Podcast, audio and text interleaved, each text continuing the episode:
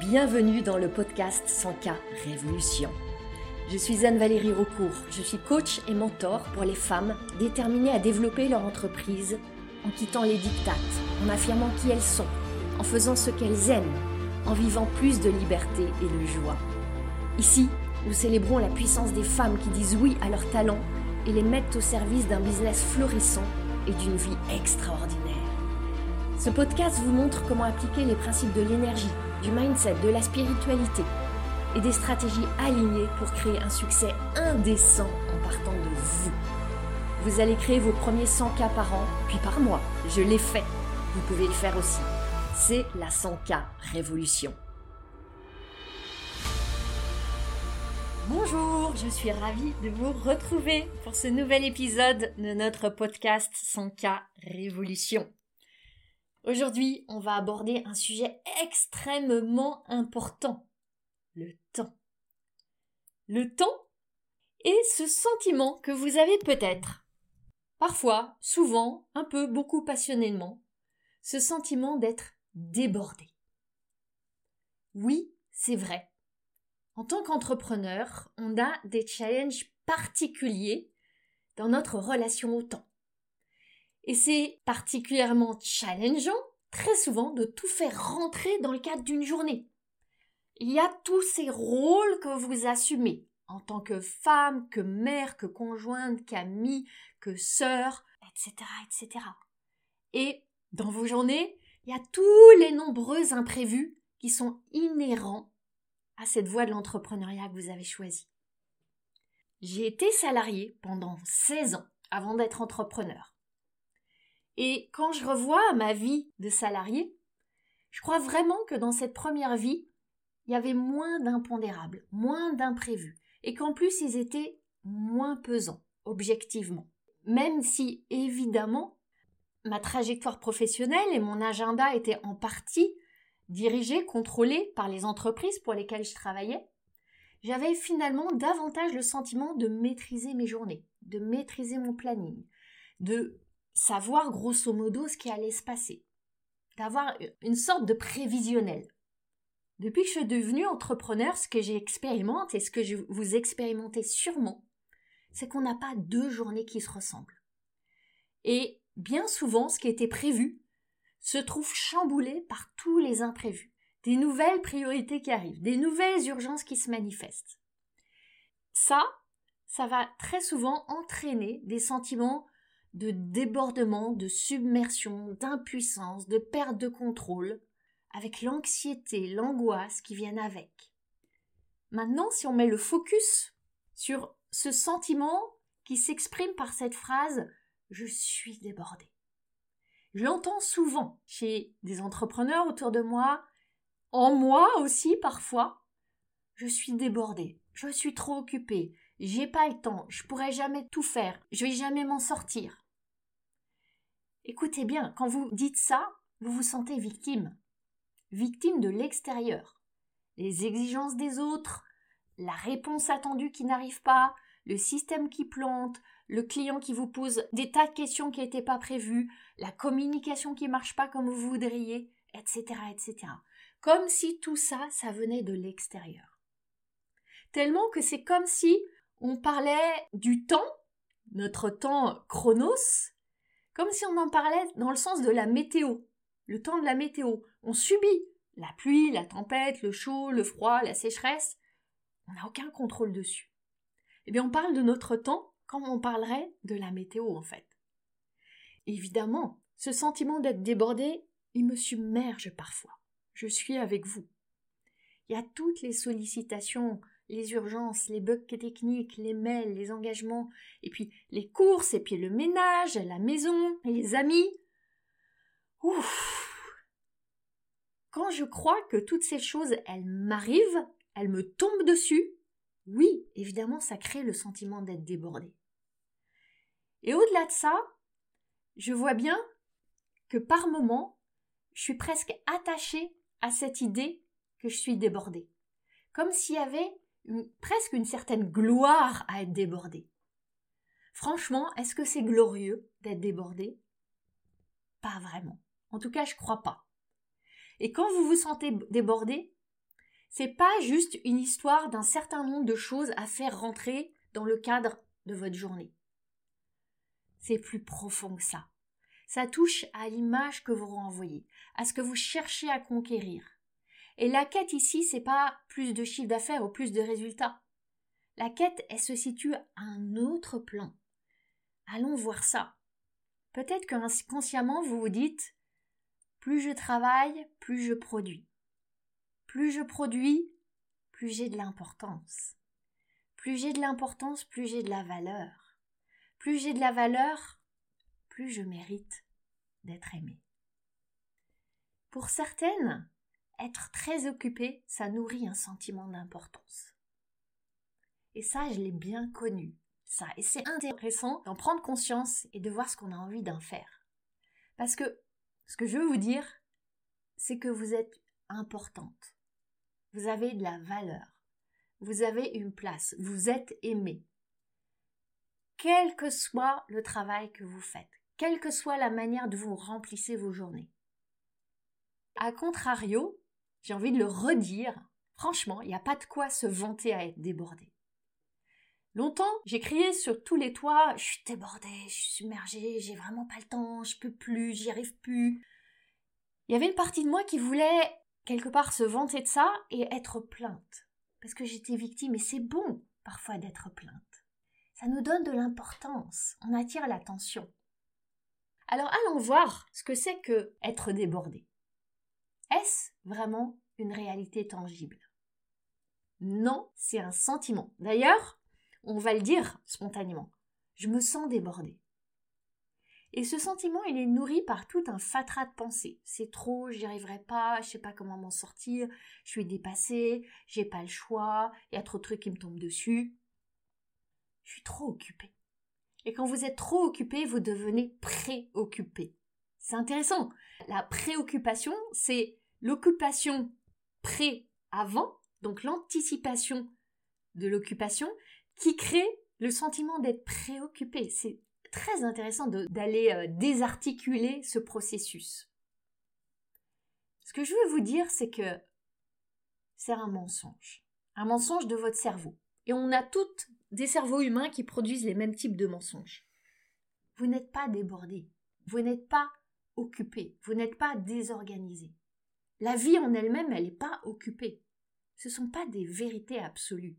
Ce sont seulement des vérités dans le champ de ce que vous croyez ou que vous choisissez de croire, de ce que vous pensez. C'est intéressant d'observer qu'avec exactement un même agenda, rempli des mêmes tâches sur une même journée, deux personnes ne vont pas du tout avoir la même expérience. Il y en a une qui va se sentir totalement sous l'eau et l'autre vivra sa journée dans la sérénité. L'une va se sentir complètement en perte de contrôle et l'autre va se sentir totalement en maîtrise. Votre agenda, les rendez-vous, les projets, la famille, la maison, les enfants, les imprévus, rien de tout ça ne peut provoquer de sentiments chez vous. C'est vos pensées qui provoquent ces sentiments. Et ça, ça va entraîner des actions ou des inactions. Et selon vos habitudes, votre caractère, votre tempérament, il peut y avoir deux axes complètement divergents. Soit vous allez vous laisser happer par ce sentiment de débordement, ça va créer de la confusion, ça va faire émerger des doutes et vous allez entrer dans la procrastination. Parce que là, vous savez plus par quoi commencer, vous savez plus quelles sont les priorités, vous savez plus la montagne vous paraît totalement inabordable, vous savez plus séquencer en étapes et vous voilà procrastinant, papillonnant. Deuxième axe possible, que je vois aussi beaucoup, et ça, ça va être le mien quand je suis en mode pilote automatique, c'est que vous allez travailler encore plus dur, sous la pression, en sacrifiant tout, pour essayer de rattraper, rattraper, parce que vous n'avez pas assez de temps, donc c'est comme s'il fallait courir après le temps pour en récupérer davantage. Ah, je connais bien ce processus-là. Et là, vous allez vous épuiser. Et plus vous êtes épuisé, moins vous êtes efficace. Et moins vous êtes efficace, moins vous créez les résultats que vous voulez créer. Dans les deux cas, en fait, vous ne créez pas les résultats que vous désirez créer. Et du coup, vous nourrissez encore plus ce sentiment d'être débordé. Ce sentiment d'être débordé, c'est pas quelque chose que vous subissez. Quelque chose non seulement qui est créé initialement par vos pensées, et que inconsciemment, par vos actions ou inactions, vous allez amplifier, nourrir, faire durer. Très clairement, selon cette perspective que je vous offre, vous n'êtes pas victime des circonstances extérieures. Vous êtes seulement victime de votre cerveau, qui produit certaines pensées avec les meilleures intentions du monde.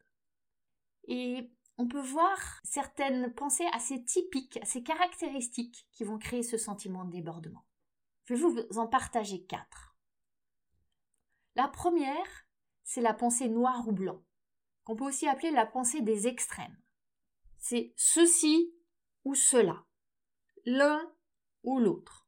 Ça va se traduire par, exemple, par c'est trop, j'y arriverai jamais. Est-ce que c'est vrai que vous y arriverez jamais? Absolument pas.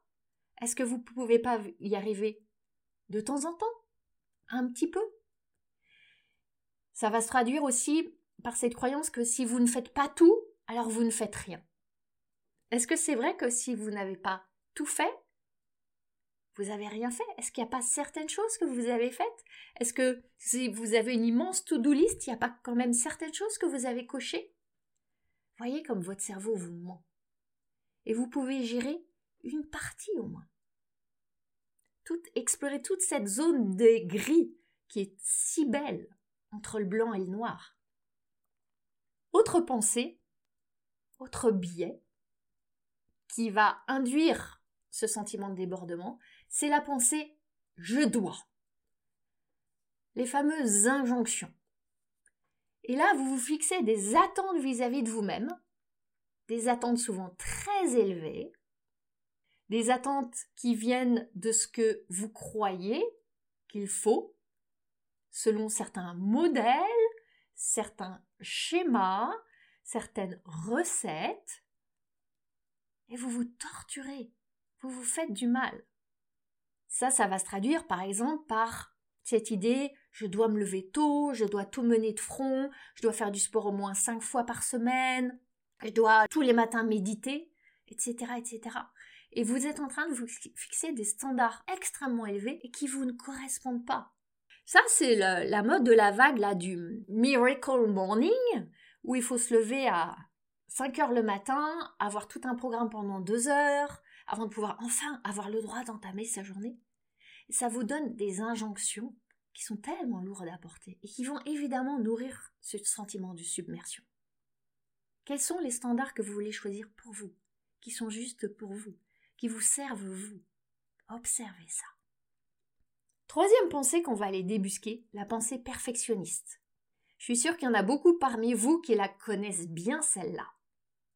Vous allez commencer à vous focaliser sur les détails. Vous cherchez un niveau d'achèvement extrêmement élevé, tellement élevé qu'il est inaccessible parce qu'il est jamais défini, donc jamais atteint. Et vous allez vous noyer. Il n'y a pas de limite possible, c'est épuisant.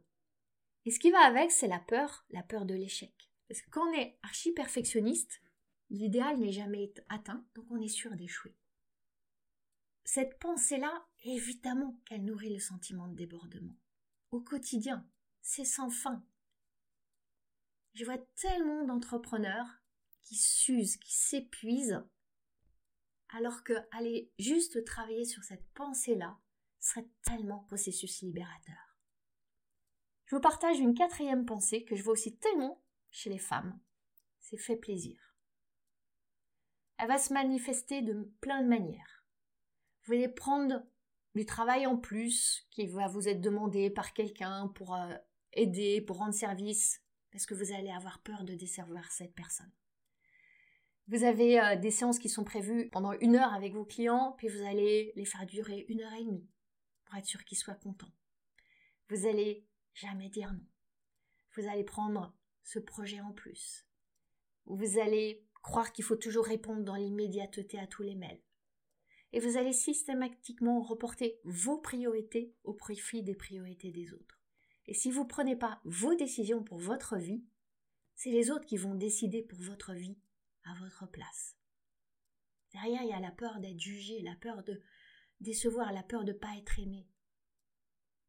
je vous ai partagé la quatre pensées, la pensée des extrêmes, la pensée je dois, la pensée perfectionniste, la pensée fait plaisir. Vous pouvez prendre un petit temps là, si vous voulez mettre en pause cet épisode pour vous demander laquelle de ces pensées est la plus présente pour vous. Laquelle est, est parfois en train de vous guider et vous mener subrepticement vers ce sentiment c'est trop, j'y arriverai pas, je suis débordée, je suis submergée. Maintenant, vous vous demandez peut-être comment en sortir. Eh bien, ça commence simplement, très simplement, dans la simplicité de l'observation de vos pensées. Et quand je vous dis ça, je vous entends, vous vous dites peut-être Oui, Anne-Valérie, c'est très bien, c'est bien gentil, mais moi c'est différent. Moi j'ai pas le choix. Ma situation elle est particulière. Moi j'ai vraiment pas le choix. Moi je suis spéciale. Moi, j'ai une vie pas comme les autres. Moi, j'ai un caractère pas comme les autres. Moi, j'ai un cerveau pas comme les autres. Hmm, vraiment? Est-ce que c'est vraiment vrai? Moi, ce que je vois et qui est vrai, c'est que il y a certaines femmes qui se sentent débordées en ayant une tâche à accomplir et pas de famille, pas d'enfants. Et on va pas se mentir, la famille, les enfants, ça peut créer quelques interférences. Et à côté de ça, j'ai des clientes qui ont deux, trois, quatre enfants certaines qui sont mamans solo et qui vont jamais se plaindre d'être débordées. Qu'est-ce qu'il y a de différent entre les premières et les secondes? Une chose très simple. Les premières, elles croient qu'elles sont débordées. Et les secondes, elles croient qu'elles ont le temps nécessaire. Et c'est ce qu'elles croient qui change tout. C'est ce qu'elles croient qui va créer une relation autant différente. Pourquoi est-ce que c'est tellement important? Parce que votre temps, c'est votre vie. Votre vie, c'est juste une succession d'instants. Et prendre soin de votre relation avec le temps, c'est pas juste un petit truc gadget en plus pour réussir. Derrière, il y a quelque chose de fort, de puissant. L'enjeu, c'est vraiment de vivre une vie plus intentionnelle, plus consciente, plus créé avec intention, plus dirigé par vos désirs, plus libre. Imaginez avec moi comment serait votre vie si vous faisiez toujours ce que vous avez décidé de faire, si vous suiviez vos plans, si vous vous aligniez avec votre désir, si vous étiez en amour avec le temps dont vous disposez. Ça serait génial. Ça serait fabuleux, ça serait un rêve. Il y a juste un truc qui met comme un bâton dans les roues de ce rêve. C'est les excuses qu'on se donne. On a toujours des bonnes excuses pour que ça se passe pas comme ça. Pourquoi? Eh bien parce que le cerveau déteste faire des efforts. Notre cerveau, il est paresseux. Par essence, il est paresseux. Il veut économiser l'énergie. Et en même temps, il veut nous protéger de tout ce qui pourrait être inconfortable, déplaisant, douloureux. L'intention est excellente. Donc il va anticiper tous les risques et les dangers, présupposer ce qu'il perçoit comme étant un risque et un danger. Et quand on commence à questionner ses perceptions, on peut se rendre compte que parfois il a une vision erronée. Ça, c'est le fonctionnement de votre cerveau primitif, le cerveau réactionnel. Et vous avez aussi une autre partie de votre cerveau qui est plus évoluée, qui est plus consciente, qui est au niveau du cortex préfrontal. C'est la partie du cerveau qui sait anticiper, qui sait planifier, qui est capable de mettre au second plan le mode réactif pour choisir intentionnellement ce que vous désirez créer. Et c'est en mobilisant cette partie-là que vous allez développer cette capacité à décider à l'avance. Ce que vous voulez vivre, comment vous voulez vivre, ce que vous voulez ressentir. C'est comme ça que vous allez choisir comment vous voulez délibérément vivre votre vie. Et ça, ça va nécessiter de voir vos impulsions, de voir à quel point votre cerveau il aime les distractions, il aime le plaisir immédiat. Il n'a pas envie de se projeter. C'est comme un, un petit enfant qui vit dans l'instant c'est une partie animale, une partie primitive. Elle réagit à l'instinct. Et réagir à l'instinct, c'est parfait pour la survie. Mais c'est pas adapté pour la vie. Pas pour la vie que vous voulez vivre, une vie riche, une vie épanouie, une vie intense. Et c'est intéressant de voir que dans tout le règne des animaux sur Terre, les humains sont la seule espèce qui peut se poser, réfléchir, choisir sa vie, se projeter dans le futur, décider en fonction de ses désirs. Et je ne parle pas des désirs dans le sens de besoins primitifs, de ces désirs de croissance, de contribution, de réalisation. Je suis pas très adepte de la notion de gestion du temps. Le temps, c'est pas une ressource comme les autres, c'est pas une ressource comme l'argent qu'on peut gérer. Et pour autant, je crois vraiment que vous pouvez reprendre une certaine maîtrise sur votre temps. Pas le gérer, mais le maîtriser. Et on a envie de maîtriser. Et quand vous êtes dans cette maîtrise qui part de cette conscience, vous n'avez plus le sentiment que tout vous arrive, mais vous pouvez faire un pas de côté et comprendre que tout arrive pour vous. Vous subissez plus, vous n'êtes plus victime. Et vous comprenez que vous avez en réalité tellement plus de choix que vous ne le pensez quand vous laissez le petit cerveau primitif s'agiter. Et quand j'entends des femmes qui me disent j'ai pas la vie que je veux parce que moi j'ai pas le choix. Mais si vous avez le choix, vous choisissez cette vie instant après instant, avec quelle partie de votre cerveau est-ce que vous la choisissez?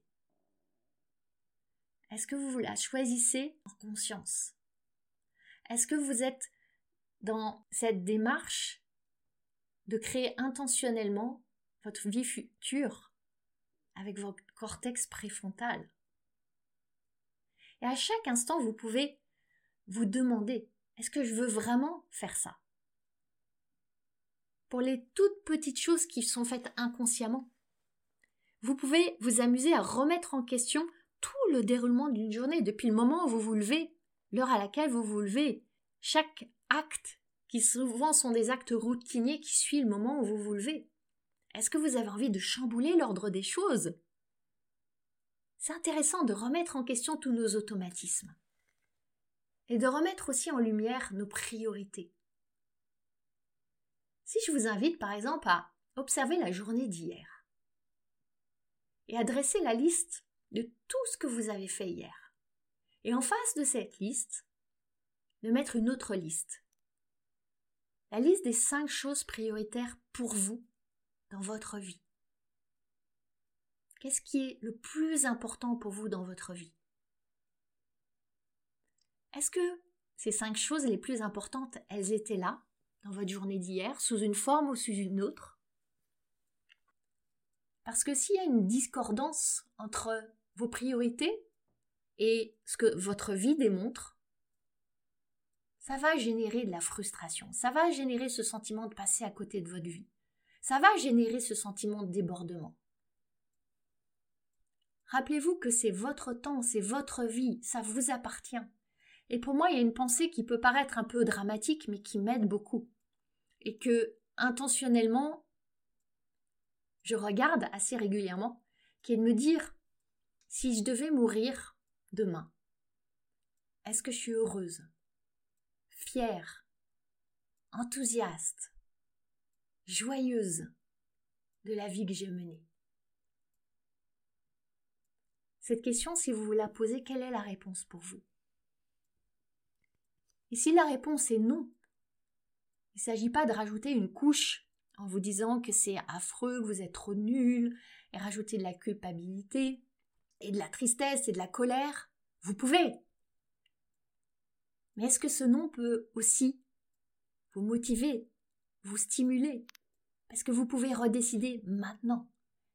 Vous pouvez décider de devenir maintenant une créatrice délibérée de votre journée.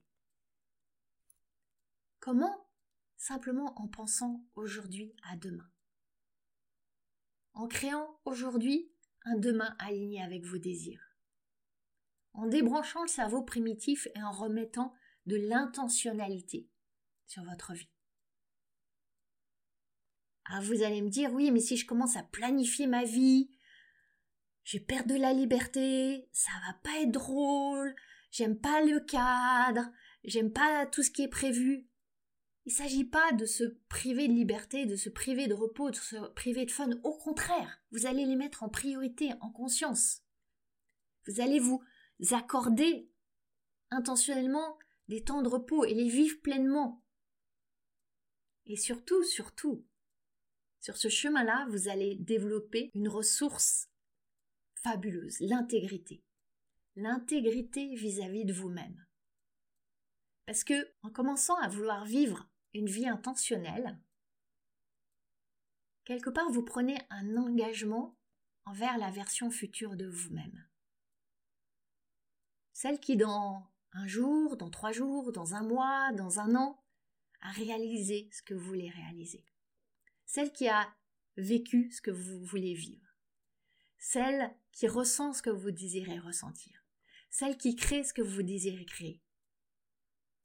Et vous vous mettez en chemin pour vivre cette vie-là maintenant parce que vous êtes engagé vis-à-vis d'elle. Vous voulez l'honorer. Vous voyez le chemin qu'on a fait en partant du sentiment d'être submergé et débordé? On a fait tout un chemin pour en venir à l'essence de ce sujet qui est de vivre une vie plus riche, plus intense, plus choisie, plus délibérée une vie plus libre, une vie plus joyeuse, une vie plus vivante. Ouais, une vie plus vivante. Je vous souhaite vraiment de vivre une vie plus vivante. Et je vous dis à la semaine prochaine. Si vous êtes une entrepreneur décidée à créer votre succès, vous allez adorer le test que j'ai créé pour vous. Vous découvrirez quelle est la prochaine étape pour développer votre business et vous repartirez avec votre plan d'action. Ce test est à la fois fun et profond et c'est un cadeau. À vous de jouer maintenant en cliquant sur le lien dans le descriptif de cet épisode. Vous avez aimé ce podcast? Vous pouvez aider d'autres entrepreneurs à le découvrir. C'est très simple. Vous laissez une note et un commentaire sur votre plateforme d'écoute préférée. Vous pouvez aussi partager le visuel ou une capture écran en me taguant sur vos réseaux sociaux. Un immense merci